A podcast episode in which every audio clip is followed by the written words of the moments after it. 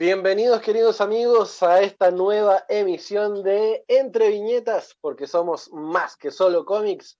Estamos ya a través de www.radiohoy.cl, la radio oficial de la Fanaticada Mundial, en vivo y en directo a través de nuestra página web. Ustedes nos pueden seguir en nuestras redes sociales como arroba entreviñetascl en Instagram y Twitter y también en nuestro Facebook como Entre Viñetas Chile. Bienvenidos queridos amigos, por acá el Panda dándole la bienvenida a todos los que se comienzan a sintonizar a través de nuestra página web. Tenemos ya conectado a Seba, tenemos a nuestro querido Under Rus, a nuestro querido amigo Keita y obviamente a DJ Mike sacándonos desde Saturno, eh, haciendo posible toda esta puesta en escena eh, y saludándolos también, queridos amigos. ¿Cómo están? Buena, buena. Bien. Sí. ya los ya los pueden ir viendo en pantalla. Y quiero darle los honores a Seba, que presente justamente a los invitados, porque él hizo todo posible el programa del, día de hoy. Muy bien, aquí, aquí de momento está, y justo se nos está agregando otro ilustrador más. En esta vamos a entrevistar a estos ilustradores nacionales de gran, de gran renombre, tanto nacional como nacional, aquí para saber un poco sus inicios, sus opiniones, su historia y todo lo que se pueda en, en la forma más tranquila, más amena y ñoña posible. Tenemos por un lado a don Javier Bamondes. Hola. También tenemos a Sergio Lantadilla o Perro. Y también se nos viene llegando don Juan Vázquez, que está ahí en una nebulosa. Está en una nebulosa, pero no sé si nos escucha bien. Ah, no, no, espérate. No. Es que ahora, ahora sí. buena. Ahí Sí, está. ahí- Ahora Ahora estamos sí. viendo al, ma- al maestrísimo Juan Vázquez. Ahora sí. Hola, hola. Buenísimo. Hola, hola. ¿Todo bien? Bienvenido Juan, bienvenido Perro, bienvenido Javier a este, a este conversatorio ñoño que tenemos todos los viernes acá en Radio Hoy, a este Entre Viñetas. Eh, es un honor poder tenerlos acá con esta fecha tan, tan, tan potente, ¿no? que es el 11 de septiembre, y obviamente haciendo especiales eh, de, de- de lo que es el cómic en Chile. Y ustedes son referentes, son referentes justamente de, de esta, de esta historia, de esta tradición, de las comiquitas, de, los cuadritos, de las viñetas a nivel, a nivel nacional. Eh, así que les damos las gracias de poder a- acompañarnos el día de hoy en este capítulo especial de Entre Viñetas, chiquillos. Hola, gracias. Démosles con la- la- las preguntas entonces, queridos amigos. Yo sé que eh, ¿Mm? el- el- todo el mundo está esperando poder tener respuestas de, de estos tremendos artistas, de Javier, de Perro y de Juan. Eh, pero en primer lugar, ¿Mm? vamos con Seba que está levantando la manita ahí. Sí, que, que ahora ya se logró la, la cuaterna de los, de los cuatro invitados de este programa. Se nos sumó Gonzalo Ordóñez, Genso, o Gensoman.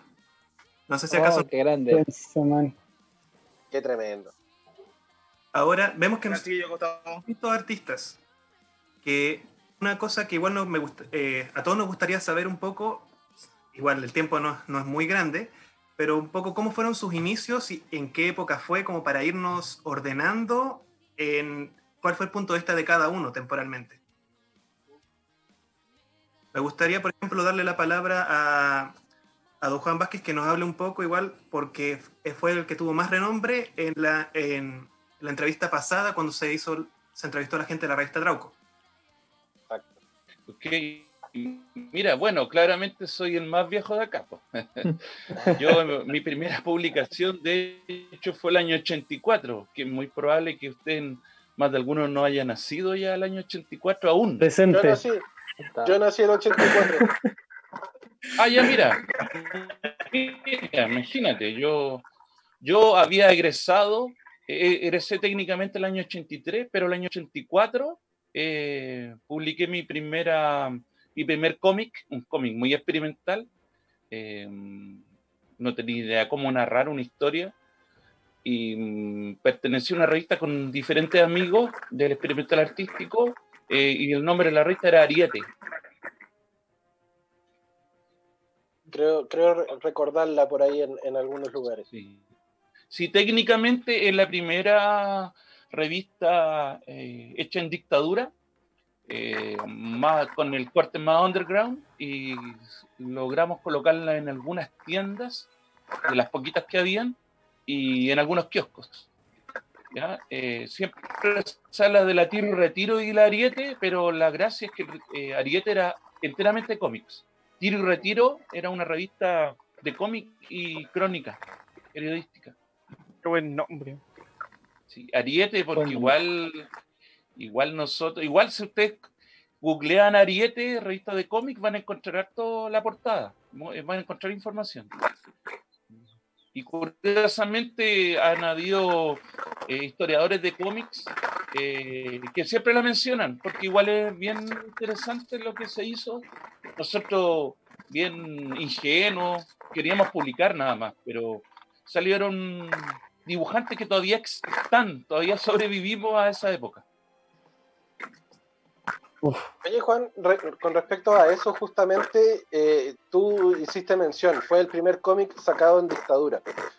Em, o sea, cómic de, autor, a eso me refiero, porque siempre había estado con Dorito, había todavía había una que otra de Disneylandia, del mundo de Walt Disney. Claro. Pero más, me refiero como una propuesta de autor. Claro. Eh, la, consulta recae justamente en cómo fue eh, trabajar en esta época tan complicada en el país, em, porque sabemos que el, tema de la censura, el, el, tema de, ser silenciados algunos medios de comunicación, fue temazo en época de dictadura. Entonces, generar el cómic como una, como una como una ventana de, de, contesta, de, salir a, también a manifestarse a través de la... Bien rupturista también. Bien rupturista también. Sí, claro. Eh, bueno, igual era un tiempo bien especial, como dicen ustedes, y además que habían promulgado el bando 29, si no mal recuerdo, que prohibía dibujar militares o reírse en chistes. Eh, eh, ¿Te fijas? Entonces, pero que pasa que uno era muy ingenuo, eh, sobre todo que, por ejemplo, nosotros, en mi caso, y en algunos otros casos más del dibujante, de los dibujantes de la revista Ariete, ya, vamos a publicar algo, algo que nos, que nos guste nada más. Pero si tú ves la revista, hay mucho uniforme militar. Está en el inconsciente gráfico colectivo, estaba ya. Claro. ¿Te fijas? Nosotros sabíamos lo que pasaba, habíamos salido del cuarto medio, yo venía del Liceo Experimental Artística junto con otros, mis otros compañeros que eran un poco más grandes en edad, o sea, dos cursos más arriba, que habían salido dos años antes, pero sabíamos, pero aún así eh, estaba implícito en el concepto colectivo eh, dibujar militares, como hemos visto, nos hacían cantar la canción nacional todos los lunes, con, un, con, con con un coro militar, pues así como bien estructurado, bien... Bien adoctrinamiento también. Absolutamente, absolutamente. Entonces, claro, eran tiempos bien especiales. Bueno, y mucha anécdota, porque mira, yo siempre publicaba cosas eh, relacionadas con militar y todo el tema, eh, pero siempre lo mezclaba con elementos de la ciencia ficción. Entonces yo creo que por eso que pasé piola muchas veces, aunque a veces era muy evidente. pero como te digo, yo creo que no teníamos idea ¿eh? es donde estábamos metidos. No, no, igual uno tiende a evadirse, ¿te fijas? Como, como, como a, inventar un mundo de mentira para no ver la, la verdad, la realidad. El, el, resto de los invitados, ¿en qué, ¿en qué momento estaba de su vida ahí? Eh, Genso, Perro, Javier para esa época, para el 84. Más probable debe haber estado con pañales o caca o algo así. Lo mismo. Lo más probable debe haber estado jugando por ahí. Pero yo obviamente muy pegado con la televisión. Básicamente mi influencia siempre han sido los dibujos animados, series de animación japonesa de los 70. Cobra, no sé, Heidi. Como que me. Lo más probable es que tengo que haber estado dibujando también. Ahí con los pañales y todo. Pero, pucha, eh, cuando uno es más chico y obviamente también dependiendo de la, de la familia, en el entorno en el que uno se mueve, también uno una uno sabe lo que está ocurriendo. Y, obviamente uno va creciendo en, el ambiente que los padres van diciendo que, que es, porque esa es la realidad que uno no tiene. Y después uno ya cuando empieza a crecer, empieza a tener un poquito más de contacto, empieza a darse más cuenta de las cosas, eh, se cuenta cómo es el, el tema. De ahí de, y lo rico de eso también es que uno empieza después a formar su propia opinión también. Sí, mi idea siempre es muy objetivo con, lo, con el tema. ¿sí? Saber, no sé, de lo que pasa en un lado, lo que pasa en el otro, mirar lo bueno y lo malo de ambos lados y sacar la conclusión personal. Pero, pucha, eh, eh, por mi lado, pucha, me siento que debo haber tenido algo privilegiado porque no, no siempre tuve ahí eh, el tema de poder dibujar y, y, dentro de lo que estaba pasando, pucha, no sé, uno, uno creció y cuando empezó a tener más conciencia ya estaban los milicos, ¿cachai? Ya estaba todo el tema de Pinochet y Ah. era la realidad como normal de, de uno, porque uno no tenía una comparativa, no sabía cómo era antes, cómo era después, salvo tal vez los, los comentarios que decían los papás. Pero aparte de eso era difícil imaginarse cómo era la, la situación. Era- Delicada también. sí. Sí, bueno, para, época, para, lo- para cuando empezó Juan, yo tenía un año, así que no, no, no tengo mucho que decir ahí. Oye, yo creo que mejor en beneficio de la, de la tertulia, adelántese otro añito más. Del 84, yo creo que pásense al 88, 89, cuando ya estaban todas las revistas. Mejor. Esa- No, no, esa- no, viajar ahí en el tiempo un ratito. De hecho, yo iba, Sí. iba a hacer una mención a eso. Eh, era súper difícil encontrar revistas como infantiles de cómics en esa época. Yo me acuerdo que la primera que tuve fue Barrabases, que en la cuarta época empezó como en el 89, y yo Sí. tuve, cuando salió la 53, recién empecé como a juntar, a juntar revistas. Lo otro era como, claro, era súper under, y era como más para adultos. Entonces, yo en el 89 con 6 años, 7 años, no, no, no iba a leer ácido o bandido o, o- o algo muy, muy, muy en blanco y negro. De hecho, discriminaban las revistas en blanco y negro porque les faltaba color. Así que, Claro. cosas de cabros chicos. De hecho, hablando de, la- de las revistas infantiles, como bien decía Juan, estaba lo que eran las Disneylandia, las Rico MacPato, Sí, y bueno, Condorito. obviamente la- Condorito. las Condoritos, y después al, al tiempo al tiempo empezaron a salir las Cucalón. Ujú. Sí. Eran como esos tonos picarescos, así que eran los primeros acercamientos tal vez a la, al- La papaya y la y otra más por ahí. La. Claro. La exacto. la 120. También. Ah, bueno. Y mucho antes estaba la Bravo también, pero ya no era ya, no estaba, no era de cómic eso. No, no, no. La Pingüino, No, no. No, esa es más, más antigua. la más vieja. Claro. Estamos retrocediendo en el tiempo en vez de. No, claro. Tratemos de avanzar en la línea temporal, por favor. Pero, Von Pilsen. ¿no? Eh, En realidad, en la, época, de la- en la época de la Pincel fue bien interesante, porque to- todos esos cómics de, de Disney que están comentando eran de la editorial Pincel y muchas veces tuvimos la suerte de leer clásicos de Don Rosa sin que lo supiéramos. Hubo mucho, mucho material clásico que se editó acá y que se editó como si nada. Y bueno, sin nombres, en esa época todo se editaba sin nombre. Eh, pero como bien dice Juan, y también pasaba un poco a mí como perro, yo en esa época estaba en otra, estaba por ejemplo en lo que eran los monitos animados, estaba pegado en los mismos monos que dijo Perro, en Árvegas. Acá pegaba mucho el canal peruano, porque yo estoy en Arica, y en esa época acá pegaba mucho el, el, ¿cómo se llama este? El eh, Panamericana, que traía muchas series de anime que acá no se vieron, o que si se vieron, se vieron muy poco, como Árvegas, Reinmark, el Capitán Harlock. Am, pero, por ejemplo, sí, el- e- era un ambiente raro, porque era un ambiente eh, donde tú notabas que había una cultura que se intentaba imponer, que era como la cultura oficial que venía de la editorial Pincel o de todas cosas que eran como. Y por ahí llegaban Dido, y todas estas revistas llegaban como muy por debajo, ¿no? Llegaban a kiosco, y de pronto, por ejemplo, nos llegaban las fotocopias de las fotocopias de los fanzines que Ah. hacía Juca, eh, como Trash Comic y todo ese tipo de cosas. Oh, Que era una cosa muy rara, y que de hecho es uno de los motivos por el cual Juca después empezó a imprimir con páginas a color para que no le copiaran, no le fotocopiaran su, su fanzine. Pero fue una época muy, muy, muy rara. Muy rara. Sentía ahí que había dos corrientes, por lo menos. Oye, con, con respecto a lo que es la ilustración en sí, a lo que es el trabajo de- del ilustrador, ¿cómo es vivir de la ilustración en este país? En este país no se puede. Estamos de acuerdo. Con- confirmado. Es transversal la respuesta. Lo, que- lo que pasa es que, lo que pasa es que vivir de ilustración puramente no podéis, tenéis que pluriemplearte en otras cosas. Eh, Claro. El- prácticamente porque muchos muchos muchos no, no, no, no saben, pero, pero por ejemplo, la mayoría de la gente que ha tocado trabajar en, en empresas como Copesa no se pagaba más de 30 mil pesos la ilustración hasta hace muy poco.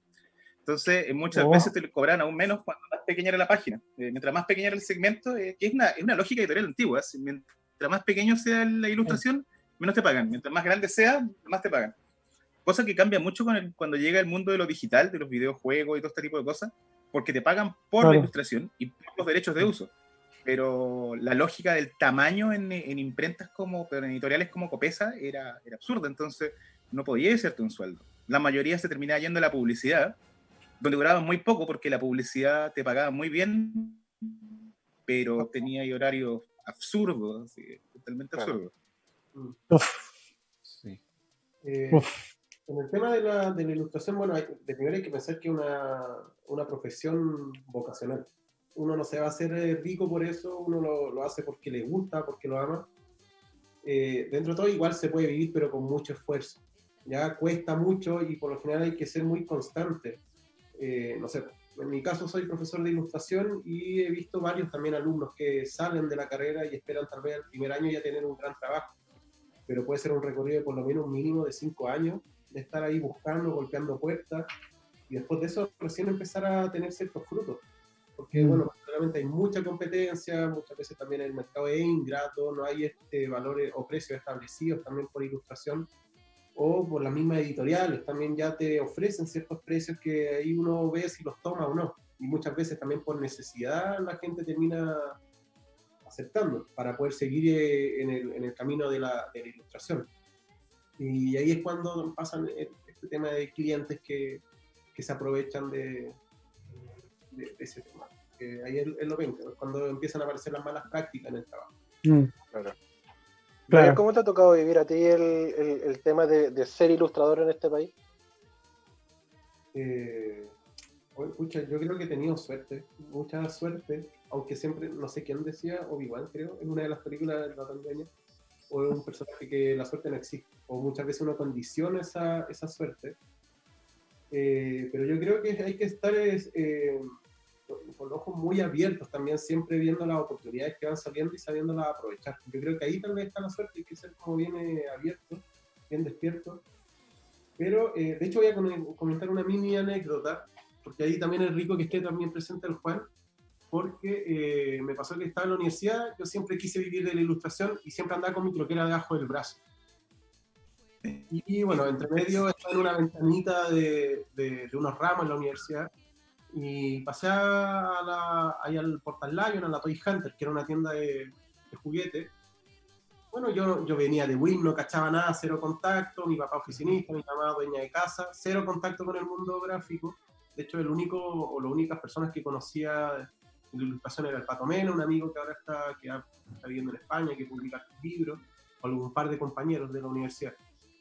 El tema es que me puse a ver en los juguetes y caché que había unas personas conversando de ilustración. Algunos pelando y cosas, empecé a parar la oreja y están hablando de mito y leyenda, de Salo y cosas. mm.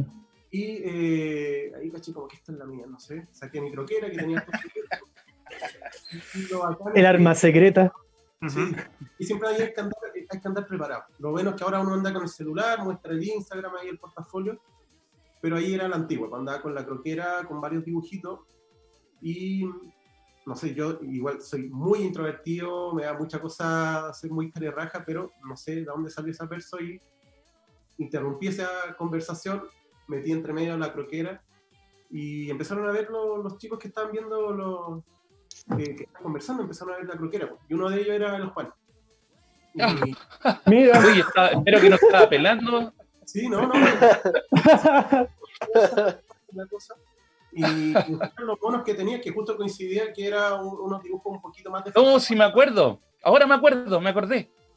Sí, me acordé. Ah, tú eras. Yo te di un nombre, te di Iván Cardemil. ¿Sí? Sí, me dio el contacto, me dio el Ahí me acordé. de, de, de Iván Cardemir, que era el director de arte. Sí. Sí, porque me mostraste unos dibujos impresos. Sí. Y, eran, y de hecho todavía lo tengo. Todo, tomo en pasar una copia, un impreso. Yo soy súper cachurero.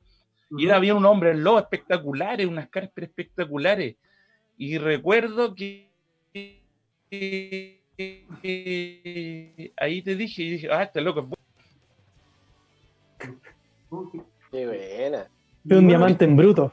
En cuanto corto me, me contacté con, con Iván Cardenil y ahí uf, nació Chocapic y ahí se...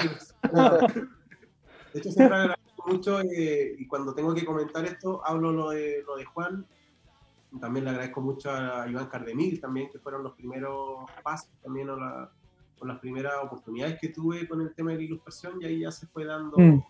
fui conociendo más gente también. Pero es, es buena. lindo eso como de, de cómo el mundo, así como el mundillo ahí de, de ilustradores, se, como que indirectamente estamos, relacionados. O como que siempre es como que medio magnético, que uno tiende a juntar. Por afinidad, sí. ¿Y ustedes sienten que, ¿y ustedes sienten que el mundo, el mundo de la ilustración es muy chico para Chile o todavía es un es un mundo por explorar? O sea, somos somos pocos, así que el mercado es lo que hay. No, no hay más que eso. Eh, Mm. es- se, se satura fácilmente el, el mercado interno. Entonces, casi todos terminan trabajando o haciendo eh, esfuerzos en el extranjero o haciendo lo que hacen los artistas desde, desde siempre, que es complementar con eh, trabajos afines a la práctica de la ilustración, como por ejemplo las clases. O sea, Claro. si Rembrandt tenía su tallercito y tenía alumnos y tenía y tenía ñoñez y tenía todo todo eso como como como uno va a ser tan tan eh, Barça de decir no eh, esto no es para mí o esto o esto no vale eh, es un, es un camino súper válido también eh, pero, pero sí hay. Lo bueno es que con internet, sobre todo, y con la globalización en general, hay como hartos campos eh, para explorar ahora. Como que antes estaba súper limitado. Sí, eso ejemplo, también les queríamos preguntar por el tema de la revolución tecnológica, lo, todo lo que hoy en día los ilustradores están haciendo su sueldo en cierta forma mediante comisiones o po- postando constantemente en Instagram o, incluso ya pasamos de un portafolio físico, una carpeta, a un portafolio digital como DeviantArt. Ahí te ma- manejan muchísimo más eso. ¿Cómo ha sido esa transición? ¿Cómo ustedes han experimentado de primera mano el que haya cambiado este mundo que era tan análogo, de- incluso de, de- de lápices de...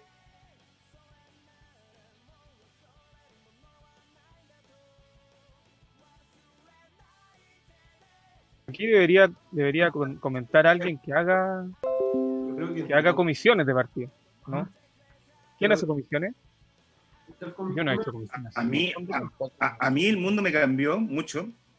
Cuando, yo era profesor, antes, antes yo, yo, yo, ver, haciendo como un breve análisis, yo partí siendo diseñador en algún punto, el año 98, 99, eh, muchas de las carreras, antes diseño era una carrera que era profesional, después se abren mucho los institutos de diseño. Y en ese instante mis mismos profesores de, de diseño me dicen, loco, eh, eh, no, hay muchos, mejor dedícate a otra cosa. Y en ese punto yo intento pasar a ser profesor. Eh, debe haber sido como a finales del 2000, 2001, 2002, cuando me encontré un libro eh, fabuloso, o que sea un poco más, más adelante, se llama The World is Flat, del mundo es plano, de, creo que era de Thomas Friedman, si no me equivoco mal, donde el tipo lo que ha- hacía era pronosticar un poco lo que iba a pasar con el tema de la movilidad laboral en los próximos años. Eh, el tipo lo graficaba de esta manera, él vivió mucho tiempo en Hong Kong, cuando le tocó ser, eh, si no mal recuerdo, era como, era como consultor para ACFA o algo por el estilo. Y el tipo, el edificio de ACFA arrendaba en, un, en unos edificios súper super malos que había en un barrio de Hong Kong. Y el tipo tenía que cruzar como media ciudad, pero veía el edificio de ACFA al otro lado del río. Entonces, el tipo vuelve a principios de los 2000 y le toca a él eh, ir ahora ya convertido en un señor, digamos, de, de- digamos, de buena posición, ir a jugar eh, golf con unos, con unos, con unos eh, clientes. y se pone a jugar golf y él de pronto reconoce que el lugar donde está parado jugando golf es el edificio, es, es- es el lugar donde él vivía antes, porque ve el mismo edificio de ACFA al frente. Entonces, el tipo en base a eso eh, empieza a darse cuenta que él en los 90 lo mandaban para hacer consultoría, pero él poco a poco fue cambiando al fax, después fue cambiando al teléfono, después fue cambiando a, a lo que eran los envíos por courier y después prácticamente empezaron a ser los primeros como, como servicios de nube a principios de los 2000. Y es donde el tipo empezó a definir de que el mundo ya no era redondo, porque el mundo era redondo porque había distancias, entonces te demoraba en llegar de un lado a otro. Y hoy por hoy el mundo es, es plano, es plano. Volvió a ser plano desde el punto de vista de que las distancias se volvieron eh, mentales. Por ejemplo, yo hoy día, disculpen por llegar tarde, llegué tarde precisamente porque eh, anoche me contactó un cliente a última hora para hacer un booklet de un eh, disco de música y pasé toda la noche haciendo el booklet, pero el booklet tenía que estar hoy día a las 12, porque a las 12, eh, ahora creo que era GTM, bueno, nuestro GTM, tenía que irse a imprenta en China. tenía que irse Oh, a imprenta en. China. Entonces no podía, no podía entregarse después de esa hora. Entonces tenía que subirlo al servidor en China para que se fuera a imprenta y eh, hoy día a la tarde ahora le daban la aprobación a- de Japón o no sé qué de qué lado. Entonces al final estamos un tipo que es de Francia, que es el músico, con un impresor que está en China y con un sello que está en Japón y teníamos que conseguir todo por un tiempo horario. Por eso, por eso llegando hasta ahora y tengo esta cara de, de pico, ¿cachai? O sea, de hecho, No, me, no me es por, mandaron el no es por la cuarentena, no es por la No, no, no cuarentena. es por la cuarentena. Defin- defin- Me mandaron- eso. me mandaron el link para meterme y yo dije, oye, disculpa, estoy recién almorzando. Y no es que anoche me haya quedado jugando Fortnite o alguna hueá por el estilo, sino que eh, tuve que conseguir los tiempos con los clientes. Entonces, eh, yo creo que eso ejemplifica un poco el cómo funciona ahora. De pronto a ti te mandan a hacer una comisión que tiene que estar hecha a las 6 de la tarde, porque a las 7 de la tarde tiene horario libre el modelador 3D. El modelador 3D termina su, su pega, que puede estar en China, en Hong Kong, se la mandan al, qué sé yo, al editor que está en Estados Unidos. Después, el día siguiente, eh, se la mandan al tipo que hace el encoding, que puede estar en la India, y en una semana más el juego está publicado, el update está hecho, y funciona mucho así. Y de pronto te vas encontrando con que, no sé, pues tenía un cliente que juega World of Warcraft, o tenía un cliente que juega Yu-Gi-Oh! Sabes que tú hiciste cartas para Yu-Gi-Oh! o para World of Warcraft, y de pronto el tipo te pide, oye, ¿sabes qué? Quiero una foto mía con, con mi hijo, ¿cachai? Como personajes de Warcraft o como personajes de Yu-Gi-Oh! eh, ¿Cuánto? Y claro, de pronto te pagan más que la misma empresa. Claro. Entonces se va, Claro. se va generando ahí una, un movimiento rotatorio que eh, antaño, por ejemplo, en los 90 no existía porque sencillamente en esa época todavía nos movíamos con lo que eran los representantes. O sea, tú te mandabas ahí tus originales a Estados Unidos, un tipo ya te los movía por las editoriales y tú tenías que pagarle por eso y darle, rezarle a Dios de que no se perdieran los originales o que no se perdieran las copias. Entonces, ahora te saltas a todos los intermediarios y tus relaciones directas con el cliente. Tú podías estar sentado, yo, yo por ejemplo ahora podría estar en calzoncillos para abajo. Y, Nadie se daría cuenta. Es un Yo- secreto. yo no- es un no. Eh, ¿cómo Pero se ¿quién no lo ha hecho? Pero por ejemplo, así, la- así como ahora magia. como estamos en cuarentena, claro, como estamos ahora en cuarentena y hemos entrado al mundo del Zoom, generalmente así, así es el mundo de la ilustración eh, en empresas. Tú estás contactándote con gente constantemente, teniendo reuniones online, eh, digamos, eh, definiendo cosas. eh, co- como que para la mayoría de los ilustradores que viven de- del tema de las comisiones extranjeras, como que el, el mundo no ha cambiado mucho ahora con la cuarentena. Mm. Como Eso que estado en cuarentena los últimos 20 años. Eso le iba a preguntar, ¿cuántos de ustedes sienten o han sentido que esta cuarentena les ha cambiado en cierta forma su, su estilo normal de vida, su ritmo de vida? O sea, sí, yo al menos sí. Eh, sí, porque eh, hay una diferencia entre quedarse eh, por la pega en la casa, eh, pero tener la, la libertad de salir cuando tú quieras, a no puedes salir. Sí. Y, y los ilustradores igual es una actividad súper sedentaria. Entonces, necesariamente eh, tienes que invertir un poco de tiempo en o hacer alguna actividad física o moverte un poco, porque todo el día sentado, eh, la espalda se Claro. resiente, las rodillas se resienten, Entonces hay que hacer algo. Así que no sé, Juanito, Juanito, yo juego a la pelota con Juanito a veces, con Juan Vázquez. No me lo recuerdes, por favor. En calzoncillos también, pero es otro cuento. Así que nos debemos una pichanga, Juan. Ya, sí, demás. Oye, Pero no sería malo hacer una, una, pichanga ñoña entre todos. Una pichanga bueno ñoña. eso, está bueno eso. Versus ilustrador. Pero, pero vamos donde Genso, sí, porque ahí en Arica es mejor. Sí, Sí, pues. mejor acá, está calentito, ¿no? Está calentito, En la unos Va, Claro. Bajamos un poquito acá. 24, 24 grados. Bueno, Oigan, esto queridos amigos, de- Sorry, sorry que te moleste, Keita, pero Censura. la hora tenemos, tenemos que hacer la primera pausa. Son unos, unos, unos minutitos en donde vamos a tomar un poquito de aire, a tomar un poquito de agua para refrescar esas gargantas que lo necesitan. Eh, y recuerden que estamos también en la compañía de nuestros queridos amigos de Panini, ¿eh? que eh, actualmente están con algunas promociones también durante el- lo que, es, lo que es- son las fiestas patrias. Ingresen ahí a panini.cl en su tienda virtual para que ustedes puedan verificar el stock y los títulos que efectivamente tienen también, porque tienen lanzamientos nuevos de manga y de cómic y ustedes los pueden ver ahí a través de panini.cl.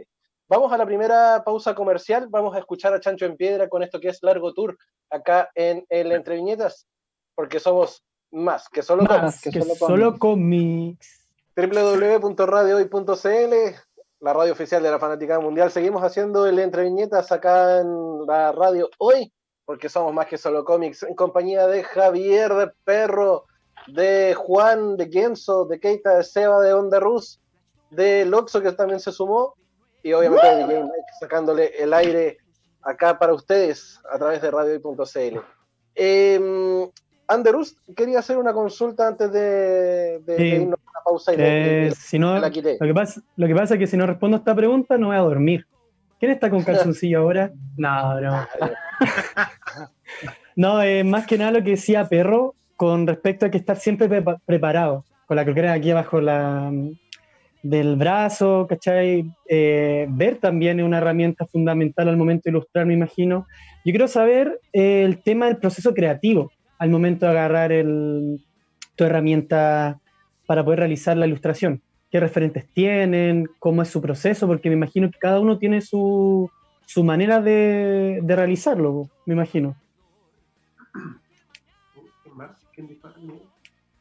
Lo dejo abierto. Pe- Perro, perro, perro habló primero. Ya. Dale, perro. eh, primero depende de lo que hay que hacer, así cuáles son los requerimientos del encargo, si es como dibujar para uno o dibujar para un cliente. Si es que estamos haciendo algo para un cliente, el cliente ya nos va a definir lo que, lo que tenemos que hacer. Eh, ¿Cuál vendría a ser el paso a, a seguir? Primero, re- eh, puede sonar un poquito tirar las mechas, reflexionar, ¿ya? Pero tomemos reflexionar de las decisiones que tenemos que tomar, poder anticipar ciertas cosas que pueden venir a, a futuro.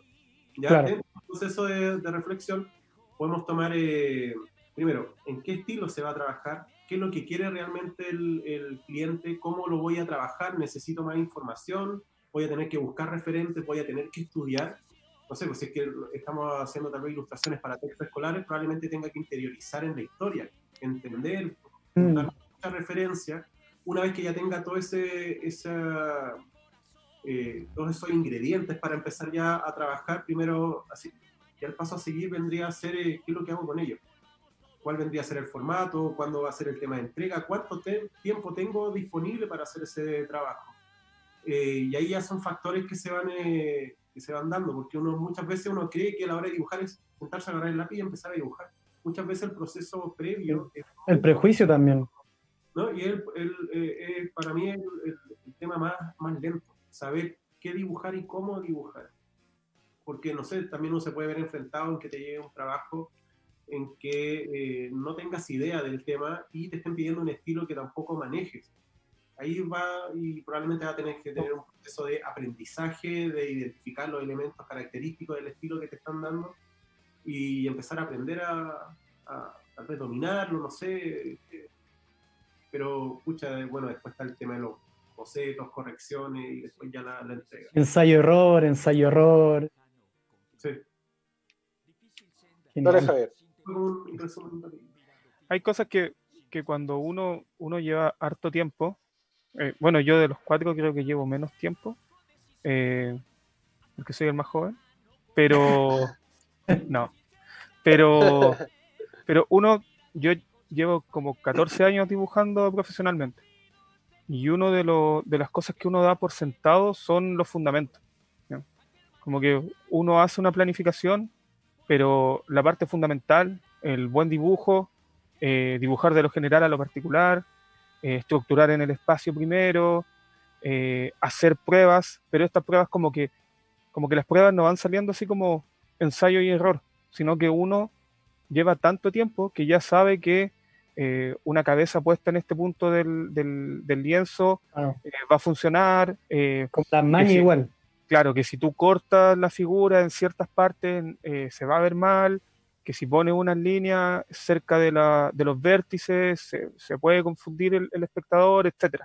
Entonces, para llegar al nivel como de, de la, de, la reflexión, del, del qué es lo que voy a hacer y saber precisamente qué es lo que voy a hacer, al principio toma un montón de tiempo, que era lo que estaba diciendo Sergio, de, de a veces te toma cinco años después de que salís de la U como estabilizarte. Y en esos cinco años, como que tienes que desarrollar habilidades que en la universidad, yo estudié diseño gráfico, eh, te lo pasan, o sea, como que están ahí implícitas en el trabajo diario de taller, de, bueno, de todos los talleres que hay, pero no necesariamente eh, te enseñan específicamente cómo pensar de la forma que tienes que pensar para desarrollar el trabajo. Entonces, el proceso creativo como que se empieza a se empieza a volver una costumbre, uno como que hace cosas, la mano ya tiene como, o sea, uno tiene una memoria muscular. Una, Entonces, claro. la mano ya sabe cómo hacer una cara, pero a veces uno dice, "Mm, tengo que hacer una cara que sea distinta por, por- por una cosa como, por ejemplo, de, de estilo, como, di- como dijo Sergio, eh, pero ya sabe cómo cambiar, ya sabe cómo cambiar la clave. Claro, ya tenía la eh, herramienta para. Entonces, entonces viene un proceso como más pesado que es, eh, todos tenemos como referentes o, o alguien que decimos, wow, me gustaría hacer ese trabajo. Llegar al- a ese punto después se vuelve cada vez más difícil porque se supone que, lo, que uno ya maneja las cosas a cierto nivel, pero el otro nivel está más alto todavía, entonces es más difícil llegar. Eh, y yo creo que esos son los desafíos después. Como ir superando ese proceso también. Sí, pues, es difícil. Sobre todo porque uno ya tiene la memoria muscular de hacer ciertas cosas. Entonces cambiar, cambiar y mantener el- lo, que, lo que uno tiene eh, es difícil. Eso de salir de la zona de confort también. Sí. Sí, sí, sí. ¿Qué opina, maestro Juan? Eh, mira, bueno, eh, estaba reflexionando con lo que decían los muchachos. Eh, bueno, en mi caso ahora estoy haciendo harto cómic. A mí me encanta hacer cómic, mucho más que ilustrar ilustraciones de una imagen. Y en el caso he hecho dos cómics con la Pato Gallina, pero ahí fue muy, muy loco Mm. porque ubican la Pato Gallina, que es una compañía de teatro, Sí, una que hizo de de la. Sí. Muerte. Claro, y la cosa es que que ellos cuando No, ensayan, pero yo voy a no- tomar apuntes. Entonces tengo los modelos vivos, pero lo, ha- lo hago a nivel Ah. de layout, un cuadernito. Ya una vez que tengo todo resuelto, todas las páginas, eh, le propongo dos o tres estilos, ellos lo eligen y después hago el traspaso. Pero ahora estoy haciendo un cómic súper largo con el tema del expresionismo alemán y es otra Uf. forma de trabajar. Qué interesante. Eh, a mí me encantan todos los personajes. Bueno, esa, esa oportunidad se dio porque yo hice en el año 91 un cómic del doctor Mabús para la Universidad de Chile, que lo hice en puro grafito. Bueno, la cuestión es que eso me, me llevó a hacer ahora este cómic ahora, que eh, por una editorial austriaca que se llama Criminal Journal, y ellos me pasan el guion, ¿ya? Eh, traducido por supuesto, y me van diciendo todo lo que tengo que hacer por viñeta y tengo toda la libertad para hacer las Mm. secuencias que quiera, pero me pasan mucha información fotográfica, entonces eh, es diferente pues, trabajar con fotografía porque tenéis que moverla, pero es súper entretenido, a mí me encanta hacer cómic. Y, y en el caso del cómic que hice antes, un poquito antes, eh, que ya ayer le di el visto bueno en PDF de- con Javier Ferrera, la editorial Visuales, eh, eh, un sueño cumplido con Eduardo Massitelli, que es uno de mis guionistas favoritos.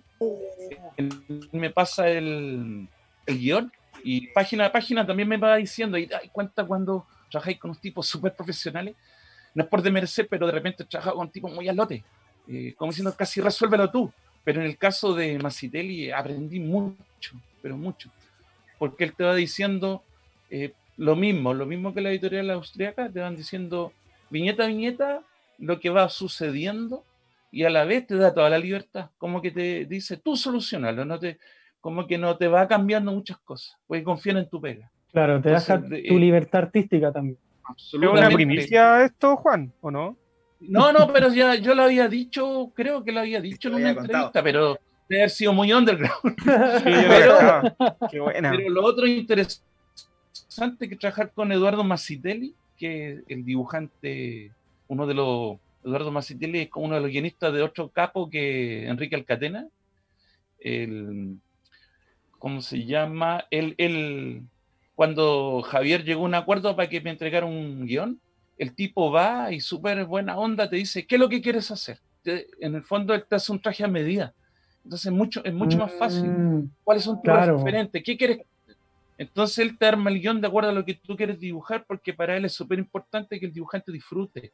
Y son pocos los guionistas que, que en mi experiencia, imagino. que permiten sobre eso. todo un po. tipo tan capo como él, te rebaje a tu, a tu nivel. Porque, pero al final he tenido cuando... últimamente súper experiencias.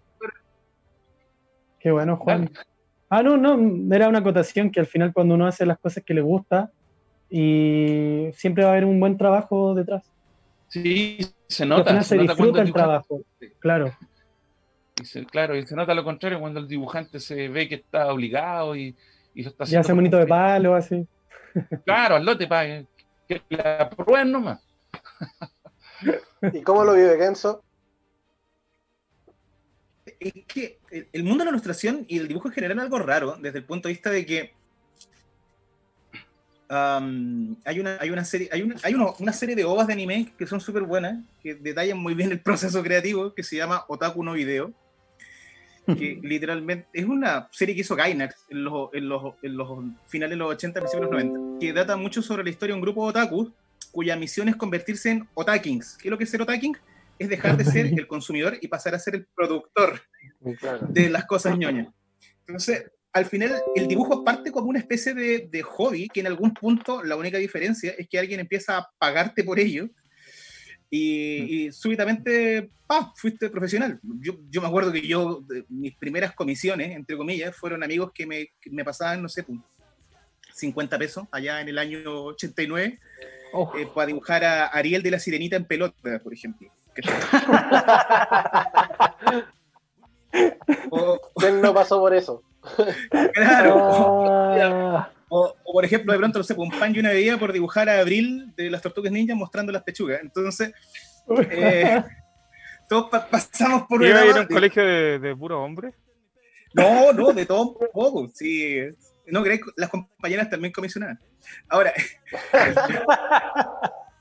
el tema es que, el tema es que, claro, pasado un tiempo, el, de de repente pasa que eh, entráis a trabajar en una actividad donde eh, de repente alguien te paga por eso. Entonces, el gran problema Claro. con que te paguen por eso es que cualquier cosa que tú hagas no es 100% tuya. Es, que es una cosa que de pronto cuesta un poco entender, pero por ejemplo, cuando alguien te encarga, por ejemplo, en el caso mío, trabajando en juego de cartas, te encarga una carta, no es como que alguien vaya, que muchas veces me preguntan, oye, la gente va y te, te pide tu ilustración y puedes hacer lo que tú queráis. No, hay un editor detrás que ese editor me entrega una descripción, por lo tanto, a la larga esa descripción ya hace que eh, esa imagen sea en Ya parte tengo una limitante, digamos. Claro, ya no es una no es un 100% creatividad mía. Y si trabajáis, por ejemplo, con una, para una empresa, como podría ser, no sé, pues, Capcom, Blizzard, eh, WayForward, ellos trabajan ya con una marca. Por ejemplo, a mí me pasó con Doble Dragon Neon, que ellos aprobaban lo que yo hacía, pero además ellos tenían que enviarle eh, las imágenes a Tecnos para que ellos dieran la aprobación sobre los bocetos. Entonces, ya no es solamente yo el, el- el cliente mandante, sino además el dueño de la IP. Me pasó lo mismo cuando trabajé con Godzilla, que Godzilla yo tenía que dejar contento, por un lado, a lo que era Legendary Pictures, y por otro lado también tenía que dejar contento a Toho. Y entonces al final yo era como un niño que estaba entre dos papás que estaban peleándose. Estaban tenía que entender que los dos se pusieran de acuerdo. Pregúntale a él. No, pregúntale a él. Claro. Por ejemplo, la- Legendary Pictures, que ellos querían un Godzilla más agresivo, mientras que Toho quería eh, al Godzilla este que, que fuera más como, nosotros le decíamos en, en Legendary como el Barney, Barney texturado. Hice una piñera, algo así. El clásico, el. Entonces al final había una, había una, una especie de, cuando hablas con la gente de Toho, cuando hablas con la gente Ay, se pegó. No. una especie como Ah, de... Yo terminé haciendo un Godzilla que me basé un poco en, Don- en Don Francisco, que, que- que era un... que, que estaba como agivado. así. Necesito ver a. Don Francisco modo dinosaurio. al público! Entonces, eso dejó un Oh. poco contentos los dos. Eh, pero, pero, pero claro, o sea, al final, claro, yo no puedo decir que ese Godzilla es 100% mío porque, claro, habían, habían, Claro. había el dueño de la IP, estaba Mm. el cliente. Y eso es un punto donde tú también empezás a ver otro tema, que es la plata. Porque, por ejemplo, si yo tengo un cliente que me está pagando, no sé, pues, eh, mil dólares por hacer una ilustración, cagado la risa puede echarme una semana trabajando en eso. Pero si tengo un cliente que me está pagando, no sé, pues, eh, 100 dólares 60 o lucas. menos, yo le voy a dar el, le voy a dar el tiempo que está acotado a la cantidad de horas. Entonces, yo tengo, yo, yo lo- siempre digo, yo tengo un gaffiter que cada vez que tiene un problema al calefón, el, el tipo viene y me cobra 30 lucas por hacer un cambio de, de, de, De ¿cómo se una. llama? de llave o lo que sea, que con suerte le toma una hora, dos horas. En cambio, si yo como ilustrador le estoy tirando, no sé, pues, 30 horas a una imagen por la que me pagaron 40 mil pesos, 50 mil pesos, estoy Mm. perdiendo plata. Y eso Claro. también es otra cosa que uno aprende como ilustrador, es a valorar el tiempo. El tiempo tiene un, eh, una hora y tiene un precio, porque también se gasta electricidad, se gasta internet, se gasta el mismo Los computador. materiales. Y, El concepto de hora exacto, hombre. y muchas veces, por ejemplo, exacto, y, y muchas veces, por ejemplo, todos estos proyectos grandes que uno ve de afuera, de pronto pagan más netamente porque ellos no te están pagando el, el- al maestro chasquilla que está haciendo el arreglo, sino están eh, pagando lo que son los derechos asociados a la producción. O sea, muchas veces tuve el contrato, por ejemplo, año pasado, cuando trabajé con Disney, que estuve viendo todas las, todas las listas en lo que ellos pueden usar la imagen. Y en realidad ellos están pagando harto porque están diciendo, bueno, lo vamos a usar, si es que nos gusta, lo vamos a usar en calzoncillos, poleras, ¿me entendí? Entonces, eso también te, te da otra perspectiva de lo, que, de lo que es el mundo de la ilustración, que está más vinculado al mundo de los derechos, porque finalmente a la larga la ilustración no es un trabajo, y esto lo vas aprendiendo con el tiempo. Al principio uno se mete en la ilustración Sí, pensando sí. que esto es arte. En realidad es comunicación, porque en este instante tú tienes un cliente y es una persona que no es del mundo gráfico y él tiene un concepto en la cabeza que quiere sacarlo hacia afuera y necesita encontrar un traductor de imágenes, una persona que sea capaz de coger esos conceptos, comprenderlos, traducirlos a ilustraciones o a dibujos o lo que sea. Y ahí es donde, donde empiezas a caer, que caes en una parte que tiene que más que ver con el mundo de la ilustración como servicio y publicitario, más que artístico. Que es, por ejemplo, lo que le pasa a Juan. Juan está en un mundo de cómics donde es, es- es mucho, muy artístico. Yo, de verdad, le envidio la oportunidad de trabajar con Massitelli porque es uno de mis ídolos. Sí, pues, sí, Eh, pero pero Sí, esto, por ejemplo, ¿A de, de el la cómic ilustración artístico? es... Oye, yo crecí con el cómic argentino, me encanta Massitelli, el. Pero claro, el... Merelli, Merelli, me acuerdo que me hablabas mucho de Rubén Merelli. Rubén Merelli me encanta. Eh, en general, toda la movida Sí, pues, argentina sí a mí me, me fascinaba. Pero, pero eso, y, y muchas veces pasa que los mismos, los mismos eh, ilustradores eh, tenemos que ser capaces de ver ese, ese, ese espacio que nos brinda el hecho de ser traductores de esto. Y, y claro, lamentablemente eso nos deja en un pie no muy bonito, que es que no, no, no, no entramos en contacto con la musa. Que mucha gente piensa, oye, este tipo se va a quedar esperando a que llegue la inspiración. No, Mm. de pronto te llega un encargo para mañana y durante Oh. la noche. Claro. De hecho, no sé si muchos saben, pero por ejemplo, el, eh, cuando Drew Struzan le encargan dibujar el póster de eh, La Cosa, eh, esta película de John Carpenter, donde está este monstruo que aparece en la Antártida, Ajá. el tipo le encargan hacer ese dibujo en la noche. Él tiene que hacer- le encargan hacerlo como a las 9 de la, a las 9 de la, de la noche y él tiene que entregarlo a las 6 de la mañana para enviarlo por courier. Horroroso. Lo mismo el póster de Cocoon. Entonces, de pronto, muchos pósters que uno conoce, que son maravillosos y todo esto, se hicieron así. Y el, el ilustrador no tuvo tiempo para pensarlo. De hecho, el tipo dibujó.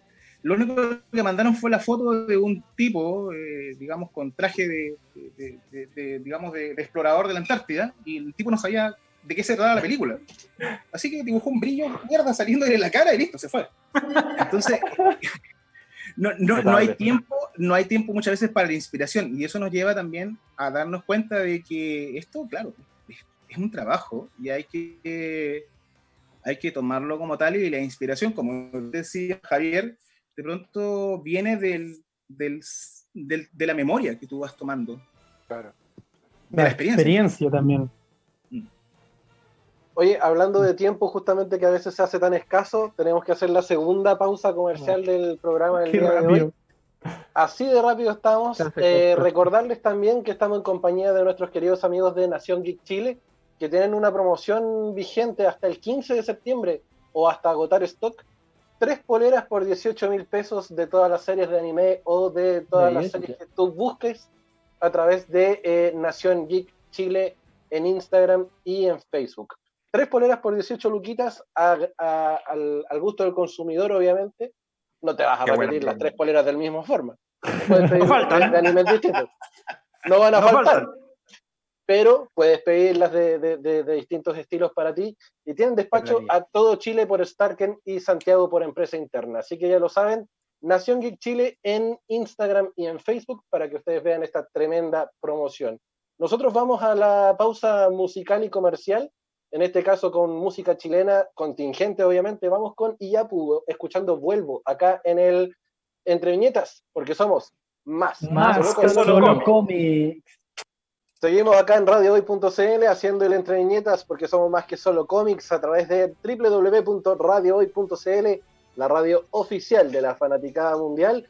Y Seba, estábamos hablando acá en la, en la pausa y tiene una pregunta importante que decirle a nuestros queridos invitados.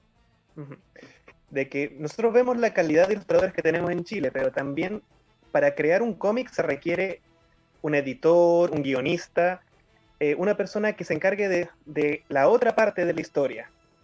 ¿Cómo estamos en Chile según ustedes para esas otras cosas? Bueno, eh, en cuanto a la parte editorial, tú te refieres a las editoriales que existen, que hacen la pega de imprimir. No. También de ordenar, de, la- de cómo hacer la historia, para que, por ejemplo, cómo está la, la industria chilena del cómic. Ah, ok. Mira, eh, yo trabajo con visuales que es de Javier Ferrera, que él es como un, un emblema dentro de lo que es la- el editor ideal.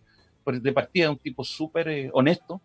Eh, no digo que los editores tengan que ser deshonestos ni nada, pero como súper culto, es súper correcto. Mira, que le preguntita decir lo mismo. Él, eh, yo lo conozco del año 80 y todo. Bueno, y él, él es un excelente ejemplo de cómo debería ser un editor. Ahora, yo sé que hay otra, otra experiencia no tan buena con otras editoriales, eh, pero mm, el caso de Javier eh, le ha ido bastante bien, aunque ahora él, todo lo que los- en cuanto a los cómics, lo está dirigiendo más a lo infanto juvenil, ¿ya? Eh, y bueno, él es uno de los editores de uno de los mangas que más se venden, que Alegría y Sofía, que es súper venta. o sea, le- Ah, sí. tú- y eso demuestra que tiene buen ojo. Y Todos ubican a el cómic de, el manga, mejor dicho, de Alegría y Sofía y otros, es de Daniel Maestro Gato y todo. Maestro Gato, Claro, sí. Daniel. Maestro Gato. El otro cómic estrella, el. Carlos. Carlos Humor. ¿Cómo se llama el gato? El, ¿Será claro, también. Pero. Master Gato, Master Cat. Master Cat, Ah. maestro, maestro gato, es que yo lo digo en inglés, maestro gato. y bueno, y él, él, dado su experiencia, que mm, le ha ido bastante bien y está en todos lados. Y bueno, ahora, yo ahí- anoche estuve hablando con él y el, el- recién vamos a tener la experiencia de trabajar con el tema de online con la FIC Santiago, porque no ha repercutido ahí para mal, porque los que vamos a harto evento nos conviene vender directamente nuestro material con la gente y todo. Y ahora vamos a tener la experiencia de trabajar online y, y como miércoles se va a vender, pues yo no. Javier lo tiene claro, pero yo no sé qué va a pasar. De de hecho, es, es fuerte el tema de, de- de- con el tema de los eventos y la pandemia, ¿no? Porque justamente ahora se, se viene la FIC Santiago, que, que el, el año pasado tuvo lugar ahí en la Universidad de Santo Tomás, si no me equivoco, ahí en, Sí, en, en siempre San Joaquín. Claro. Y, ahora va, va a ser una versión completamente virtual y, y claro, para ustedes a lo mejor como ilustradores no es tan rentable a la hora de hacer un evento en línea porque sus lucas se van justamente en la, en la venta de, de- de sus ejemplares en los mismos eventos. Claro, nosotros no evitamos el intermediario al vender directamente nuestras cosas, entonces las lucas van más directas al bolsillo, así, objetivamente hablando. Hay, hay algo que pasa, bueno, primero te respondo la, la primera la, primer- la pregunta que hiciste ahora, y después quería responder algo del anterior. Eh, Fix Santiago es genial porque es como el evento que tiene una cohesión mayor entre los autores y, la, y, los, y el público. Sí. Entonces, en ese sentido es genial.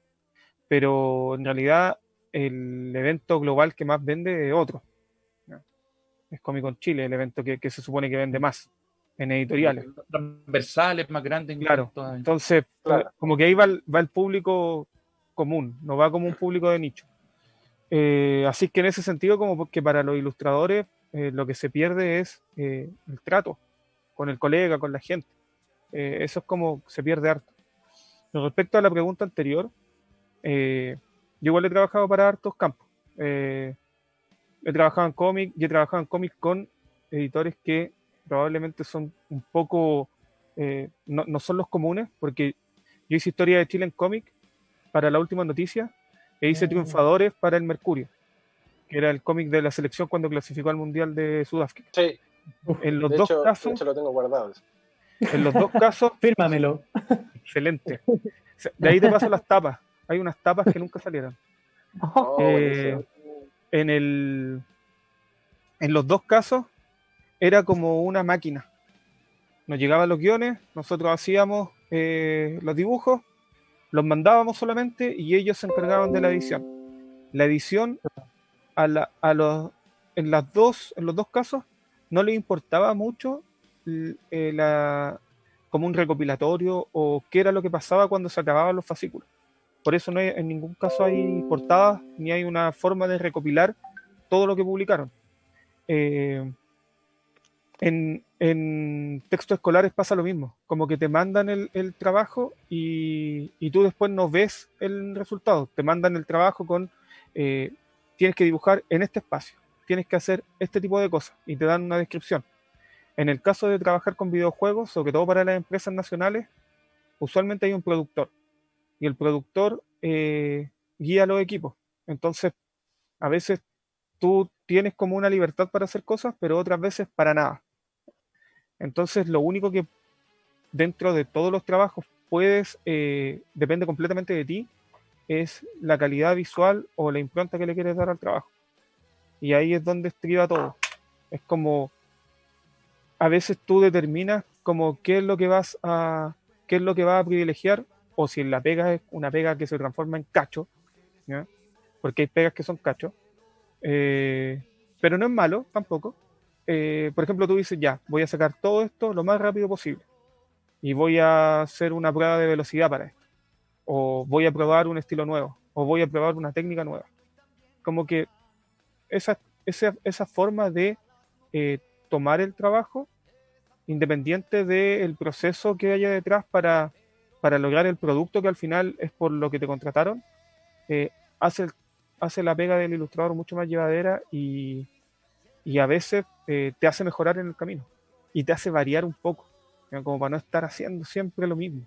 ¿Ya? Porque la pega repetitiva al final igual te transforma como en, como en parte de un engranaje, así como fábrica de Claro. salchichas.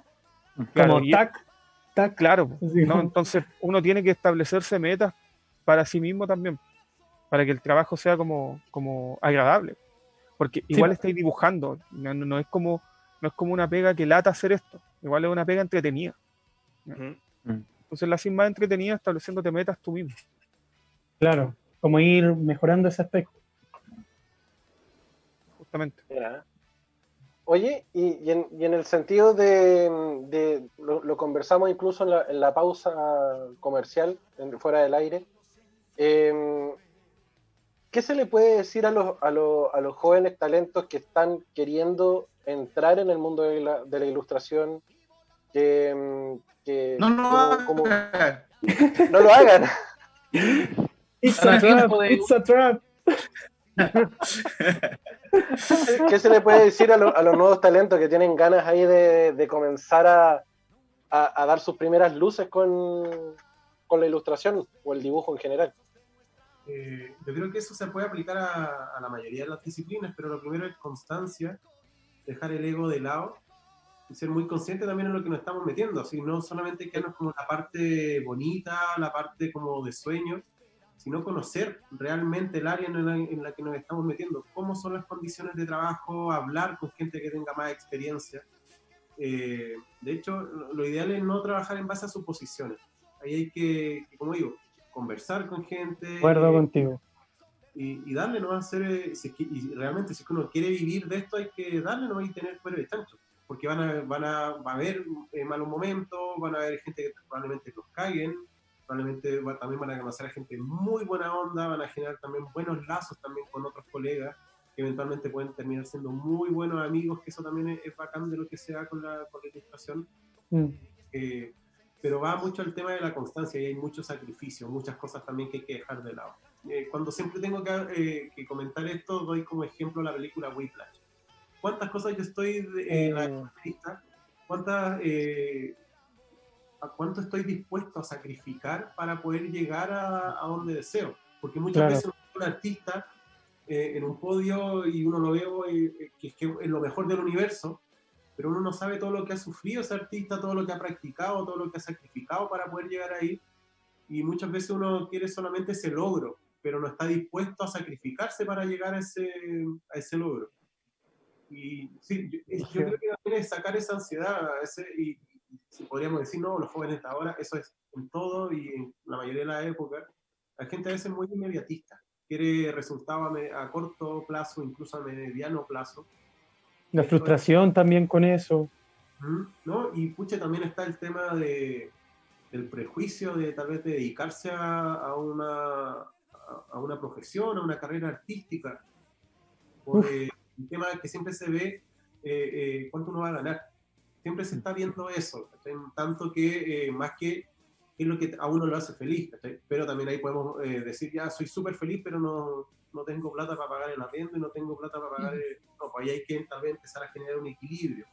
Pero Claro. eh, yo no sé, o si es que en los primeros años necesito las lucas, pero quiero seguir viviendo en la ilustración, fíjale, bueno, lamentablemente vez trabajar en otra cosa, pero paralelamente esforzarse un poco más y seguir aprendiendo, seguir viendo tutoriales, seguir dibujando, seguir dibujando y dibujando, y eventualmente se puede dar. Pero también pues está el tema de que hay que ser consciente, porque o sea, puedo dejar como la callampa y tener la convicción de no, quiero ser el mejor. Hay que ser consciente también de, la, de las herramientas que nosotros eh, tenemos. Pero yo siempre voy a para el tema de la constancia y dejar el ego de lado también. Y además que es una carrera larga. Entonces, He eh, aceptado. es súper es súper larga. Es como una maratón más que una carrera de 100 metros planos. Uno puede estar dibujando hasta muy viejo. Entonces, ojalá. O sea, Eisner, por ejemplo, que murió como a los Oh. ochenta y tantos, hasta el último día Dibujo. dejó, se, siguió haciendo cómics. Entonces, todos. Jack Kirby empezó a tener, a tener éxitos pasados los 40. O sea, más éxitos de los que tenía al principio. Y hizo el Capitán América el- eh, cuando era joven, pero todo, todo el éxito de Marvel fue post 40. Mm. Eh, hay artistas, hay artistas que uno ve en Instagram o en ArtStation y dice, oh, este tipo de, no sé, es súper cool, debe tener como veintitantos. Y, te das cuenta que es un gallo de 50 años que llegó a eso después de un proceso súper, súper largo. Entonces, el tema de manejar la frustración, por ejemplo, la frustración es, es, es que uno tiene que fallar en esto. Uno tiene, le tienen que salir los trabajos malos, tiene que hacer un, un ojo chueco, un, un brazo mal, tiene que... Para aprender, pues. Claro, y, y eso es como, bueno, esto es aprendizaje. Sí, Claro. totalmente de Bueno, acuerdo. eh, en, en el caso, eh, concuerdo con la constancia, pero yo aplicaría otro concepto más que es la pasión. Yo he sido profesor durante hartos años, empecé en el 98 como profesor, estudié pedagogía en la UNCE, y bueno, cuando eh, tenía buenos alumnos y todo, le decía que que la pasión era súper importante, porque habían cabros muy buenos, pero lo hacían como muy relajado, no faltaba la chispita. ¿Te fijas? Y mm, yo le decía que había que aplica- aplicar pasión. Y mm, eso, eso va Totalmente de acuerdo. También. Yo, fíjate que a mí me pasa, a mí me pasa que yo creo, mira, cosas. La primera es que, eh, atendiendo un poco a la pregunta anterior acerca del tema del cómic en Chile, eh, que es una, es, a mí me da risa que siempre uno se metía en foros como Ergo Comic y como en Anime Portal, cuando la gente empezaba a discutir acerca de qué es lo que pasaba en el cómic en Chile, generalmente uno se metía en una diatriba enorme, que todos tenían la receta para saber por qué se murió el cómic en Chile y cómo re- resucitarlo. La verdad es que el gran problema, a mi gusto, del, del- del cómic en Chile es súper simple, es distribución.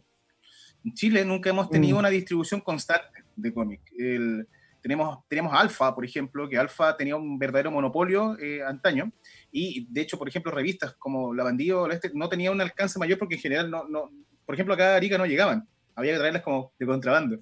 Y, y el gran problema es que cualquier cosa que tú saques en Chile tiene una distribución súper limitada que muchas veces solo se limita a Santiago, Concepción, Valparaíso y cosas de alrededor.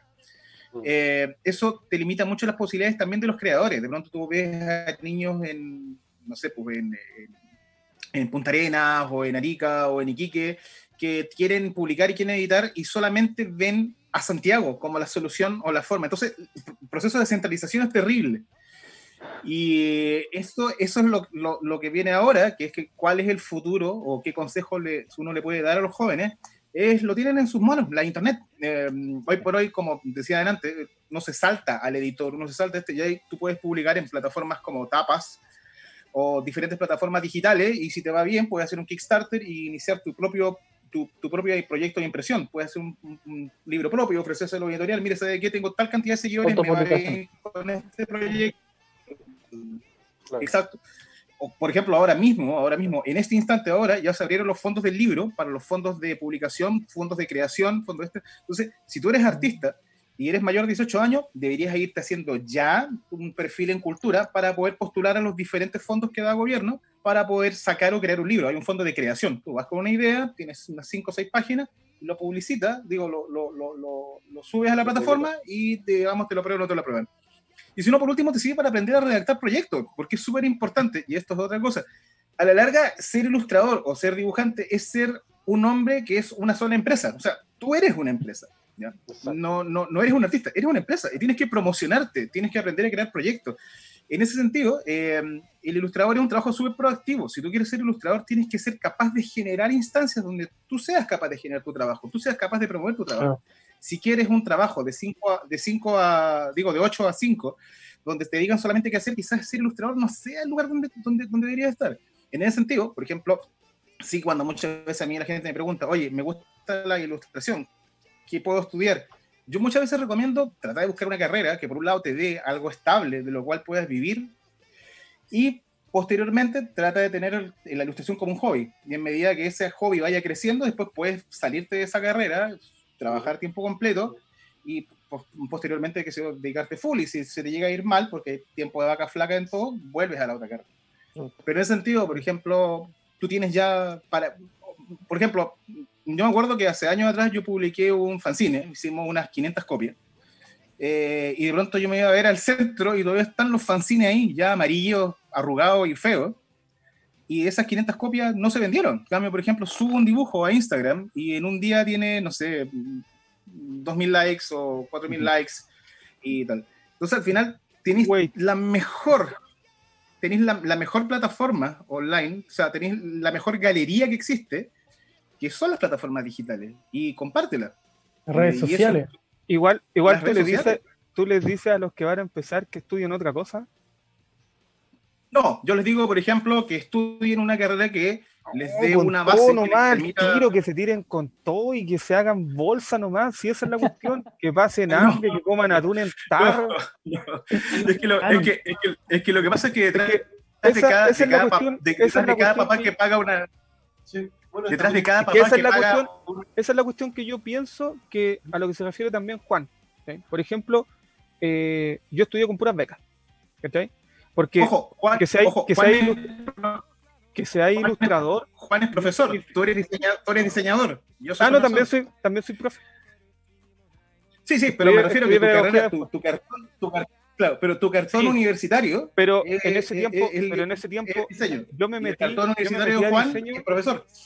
yo me metí a diseño porque yo quería dibujar y la única forma de dibujar era meterme a diseño y en diseño dibujé así como que la saqué dibujando de hecho mi proyecto de título fue en cómics Eh, si no si no estáis seguros de hacerlo no lo hagáis ¿cachai? no lo hagáis nomás porque vaya a perder tiempo te tenéis que tirar con todo no no no hay no hay medios días o sea para mí eso es como eso es como en el sentido como la, la, la onda Whiplash a mí me funciona. Como hay gente que, que igual, por ejemplo, hace una carrera distinta y va haciendo como de a poquito. No. No, es como que si lo tenéis claro desde el principio, le enfocáis toda la energía a eso y la hacís, ¿no? ¿Cachai? Son, dos son dos opciones de hacerla, pero que, se, que elijas ser ilustrador no quiere decir que, eh, por ejemplo, te va a ir pésimo en matemática o te va a ir pésimo en biología. No. Si te dais cuenta que no tenéis los recursos, entonces vais a tener que sacar becas, igual vais a tener que ser buen alumno. O sea, por eso mismo, es como que tenéis que pensar que los papás no te tienen que pagar todo. Si tenéis los papás para que te paguen, bacán. Pero si no, igual tenéis que ingeniártela. Yo conozco gente que, pucha, con hijos, que eh, lo pasaron mal y llegaban de la pega de 8 a 7, llegaban, eh, cenaban y empezaban a trabajar a las 10 de la noche, terminaban a las 3 de la mañana y terminaron siendo ilustradores. Como que Pero, pero ojo, estáis diciendo exactamente lo mismo. Llegaron de la pega. no es, pero es que llegaron de la pega porque, porque, porque en algún Es que, punto, es que, es es que que en ser, ilustrador punto- de, ser ilustrador de, de- de tiempo completo es, eh, hoy por hoy es casi imposible. es Necesitas un nunca, trabajo es estable. que, es que nunca ha sido, es que nunca ha sido, por eso saqué el ejemplo de Rembrandt antes, es que nunca, eso es, Ojo. eso es ser de tiempo completo. Si Ojo, tú haces, si tú haces clases de, Rembrandt, Rem- si Rembrandt tú haces murió. clases de ilustraciones, si tú haces clases de ilustración, obviamente sigue siendo ilustración. Es como que sigue, Ojo, como que sigue todo orbitando alrededor. ojo, Rembrandt murió en la ruina. No le- en la ruina. Eso es un sí, mito. murió en la ruina. No, pues No, sí. murió en la ruina. Sí, de hecho, de hecho le la quitaron la casa, tuvo que vender su colección de cosas. Eh, Rembrandt Pero están todos ahí. Pero Lo que pasa- mal. No, no, lo que no pasa es que- colocarlo como un ejemplo de éxito económico. Es que no hay, es que no hay muchos ejemplos de éxito económico en el arte, salvo Ah, pero Miguel a Ángel. eso voy. Pero es que por eso, eso- pues, ¿cachai? Es que hay, ahí, ahí como que yo no concuerdo tanto con, con eso. Podía estar, podía estar económicamente estable, pero como dijo Perro también, mm, esta cuestión no es para volverse millonario a menos que eh, dejes de ser ilustrador. Los Claro, que dejan que- de ser ilustrador y le pegan el palo al gato de otra forma, que no es ser ilustrador, se vuelven millonarios. Los Mi que siguen problema, siendo mi, problema con el, mi problema con el punto es, es otro. que muchas veces encuentras chicos que tienen mucha habilidad, ¿ya? Mucha habilidad.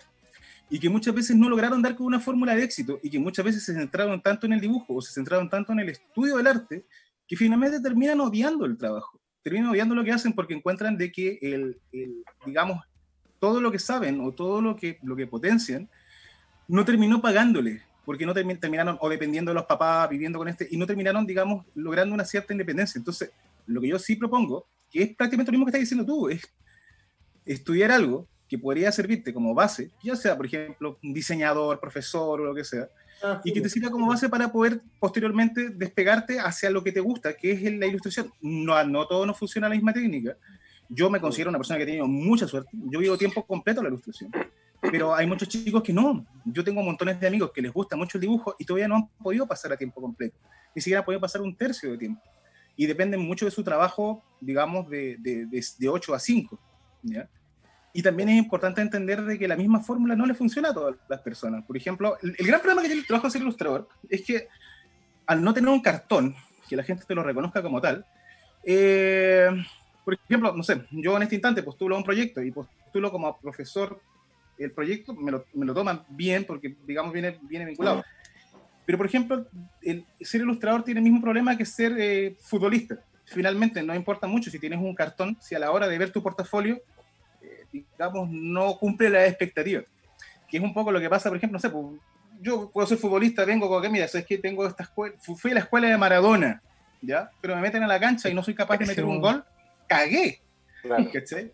Entonces al final el portafolio habla mucho más del artista de lo que habla el cartón. Hay muchos chicos que salen de carreras de ilustración y cosas por el estilo que lamentablemente no alcanzaron a, a tener todo el conocimiento o no alcanzaron a te- y de pronto el, el cartón no les sirve porque el portafolio no está a la altura.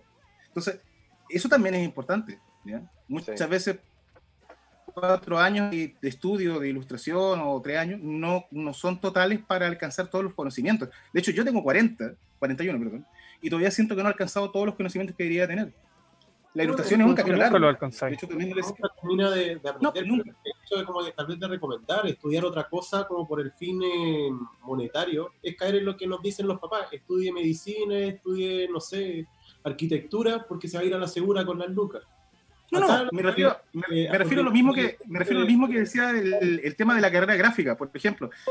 Tú, tú estudiaste diseño. Ya, Pero era lo es, una carrera, es una carrera gráfica. Y Claro. aprendiste los mismos conceptos y los mismos preceptos de la ilustración. lo más asociado a lo que puede ser la ilustración. De hecho, con, con diseño aprendí temas de composición, uso de color y herramientas. Ujú. Pero a, a- a lo que voy con el, el tema y apoyando también lo que dice el, el Javier, es que creo, y, y también ahí tomando lo, lo de Juan, es pasión, es saber que tal vez con lo que, no, con lo que voy a hacer probablemente no voy a recibir una retribución. Pero no es solamente el manejo técnico, que también dibujo, sino que también es la gestión y la y, y- de qué manera yo me vendo. Ya, eso ya también se- se- lo, lo comentamos un, un ratito, no es solamente dibujar bien. Conocemos personas que dibujan increíbles, que hace probablemente 20 años ya deberían estar haciendo cosas por afuera y a la fecha no han hecho nada. ¿Por? Porque no supieron utilizar bien esas herramientas, no supieron aprovecharlas. Tenían, o tal vez es como el, el cuento de la, de la tortuga y la liebre. Se confiaron demasiado en sus habilidades, confiaron y nunca le llegaron a golpear Claro. a la pero ahí va, no es solamente el tema de, la, de, de esforzarse tanto y de dibujar, sino que también ese esfuerzo tiene que ir también en saber venderse.